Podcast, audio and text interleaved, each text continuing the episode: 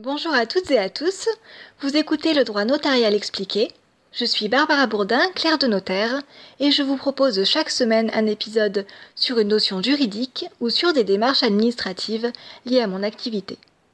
Je vous proposerai également davantage d'interviews de professionnels liés à l'environnement notarial. Vous pouvez retrouver sur mon site le droit tout attaché sans accent ou encore sur les plateformes Spotify ou Apple Podcast mes épisodes, et notamment celui de la semaine dernière où j'ai eu l'opportunité d'échanger avec Zoé Bessin, ingénieure géomètre. Aujourd'hui, on va parler de la donation, qui est l'un des deux types de libéralité, l'autre étant le testament. On va aujourd'hui surtout s'intéresser aux donations faites dans le cadre familial. L'article 893 du Code civil définit la libéralité comme suit. La libéralité est l'acte par lequel une personne dispose à titre gratuit de tout ou partie de ses biens ou de ses droits au profit d'une autre personne. Il ne peut être fait de libéralité que par donation entre vifs ou par testament. Premièrement, qu'est-ce qu'une donation? La donation permet de transmettre une partie de son patrimoine de son vivant afin d'anticiper sa succession ou d'aider le bénéficiaire de la donation un ou plusieurs donateurs donatrices donnent de façon irrévocable un bien ou un droit au profit d'un ou plusieurs donataires qui l'acceptent. À la différence du testament, qui est un acte unilatéral, c'est-à-dire qu'il y a manifestation de volonté de son seul auteur, la donation est un contrat unilatéral où les deux parties doivent intervenir, il n'y a pas d'équivalence. Une seule des parties se dépouille irrévocablement sans contrepartie. Pour les libéralités faites par testament, les bénéficiaires doivent attendre le décès de la personne pour bénéficier de la libéralité. Dans le cadre de donation, les bénéficiaires peuvent en disposer avant le décès du donateur.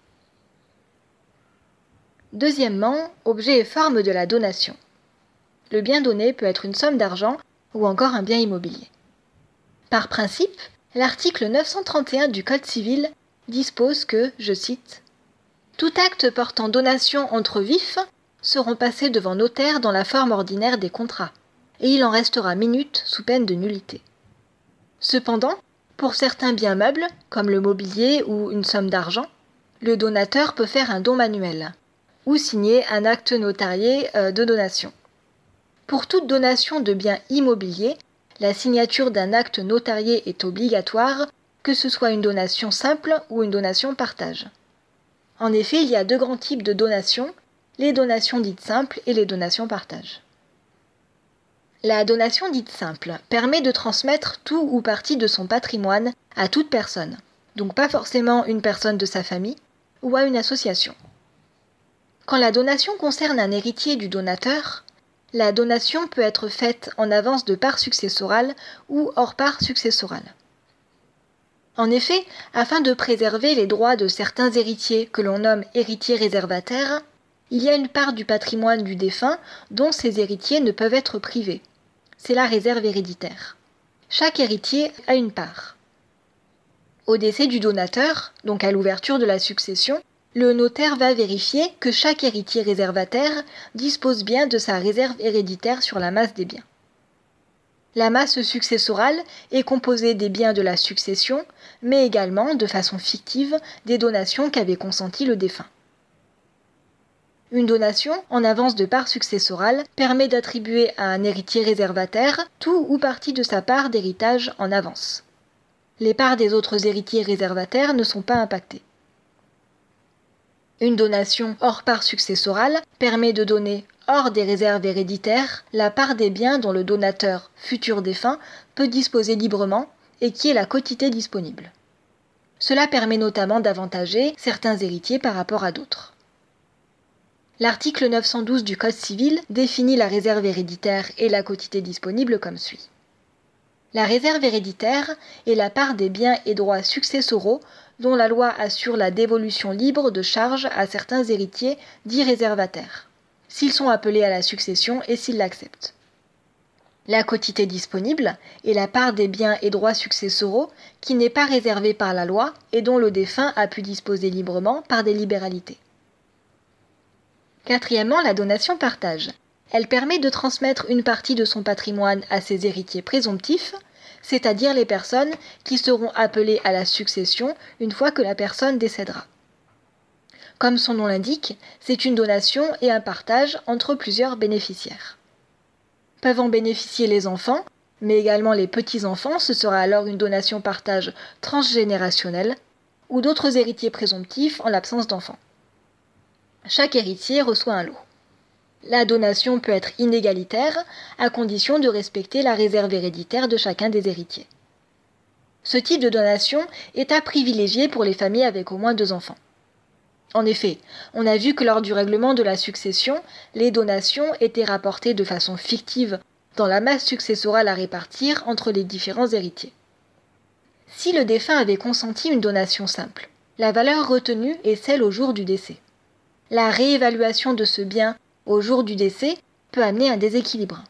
Si par exemple le bien a gagné de la valeur euh, au jour du décès, le montant reçu par cet héritier, et s'ajoutant donc à sa part d'héritage, peut être supérieur à la part reçue par les autres héritiers et dépasser la quotité disponible. Il devra donc une compensation aux autres héritiers qui se trouvent alors désavantagés. Dans le cadre de la donation-partage, la valeur du bien retenu n'est pas celle au jour du décès, mais figée au jour de la donation. Par exemple, si deux enfants ont reçu chacun un bien évalué à 100 000 euros au jour de la donation, que le premier bien au jour du décès du donateur est évalué à 120 000 euros et l'autre à 150 000, si le bien a été transmis par donation-partage, on considérera que chaque enfant a reçu 100 000 euros car c'était la valeur au jour de la donation. Si le bien a été transmis par donation simple, on considérera que le premier enfant a reçu 120 000 euros et l'autre 150 000 euros car ce sont les valeurs au jour du décès du donateur. L'un a donc reçu une part plus importante que l'autre. La donation-partage permet notamment d'éviter des litiges qui pourraient survenir au moment du règlement de la succession et éviter d'avoir à compenser la part d'un autre héritier. Cinquièmement, les abattements. Par principe, le montant des abattements dépend du lien de filiation entre le donateur et le donataire. Par exemple, une donation au profit d'un enfant permet de bénéficier d'un abattement d'un montant de 100 000 euros sur les droits à payer, renouvelable tous les 15 ans. Si vous bénéficiez d'une donation d'un montant de 300 000 euros et d'un abattement de 100 000 euros, les droits de donation ne seront calculés que sur la somme de 200 000 euros, donc 300 000 moins 100 000. Chaque parent peut donc donner à chaque enfant un bien, que ce soit une somme d'argent ou un bien immobilier, d'une valeur de 100 000 euros tous les 15 ans sans avoir à payer de droits de donation. Cet abattement ne concerne que les droits de mutation à titre gratuit visés aux articles 777 à 778 bis du Code général des impôts. C'est ici le montant de la valeur transmise qui est soumise à une taxe. L'acte de donation en lui-même peut engendrer d'autres frais à régler à l'administration fiscale, comme des droits de mutation pour les biens immobiliers par exemple. Quand un bien immobilier change de propriétaire, ce transfert est constaté par le service de la publicité foncière, à qui l'on doit payer une taxe de publicité foncière, la TPF, et une contribution de sécurité immobilière, la CSI. La signature d'un acte chez un notaire engendre également des émoluments. Pas de droit de mutation à titre gratuit à payer sur la valeur transmise grâce aux abattements ne signifie pas qu'il n'y a rien à payer du tout. L'abattement pour une donation à un enfant n'est qu'un exemple parmi tant d'autres. Les articles 779 à 787c et 790 à 791 ter du Code général des impôts indiquent d'autres possibilités d'abattement selon le lien de parenté, la situation de handicap du donataire par exemple, ou encore relatif aux biens transmis, bien affectés à l'exploitation d'une entreprise individuelle par exemple. Enfin, la donation peut être effectuée en démembrement de propriété. La pleine propriété regroupe l'usufruit et la nue propriété. L'usufruitier dispose de l'usus, le droit d'utiliser le bien, et du fructus, le droit d'en percevoir les fruits, euh, les loyers par exemple.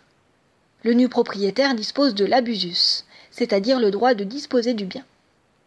Il est relativement courant qu'un donateur donne la nue propriété d'un bien immobilier à un donataire et conserve l'usufruit. Cela lui permet de continuer à profiter du bien tout en préparant sa succession.